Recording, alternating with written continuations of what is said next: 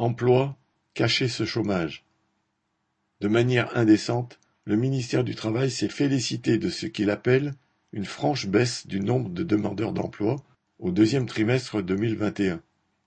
D'après ces statistiques, le nombre de demandeurs d'emploi en catégorie A, c'est-à-dire sans aucun emploi et immédiatement disponible, a diminué de 50 000.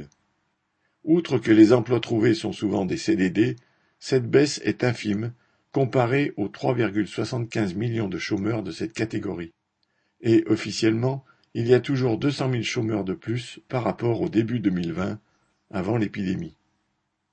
Au total, la publication du ministère du Travail décompte 6 720 000 travailleurs privés d'emploi, toutes catégories confondues, un chiffre qui augmente même encore au dernier trimestre.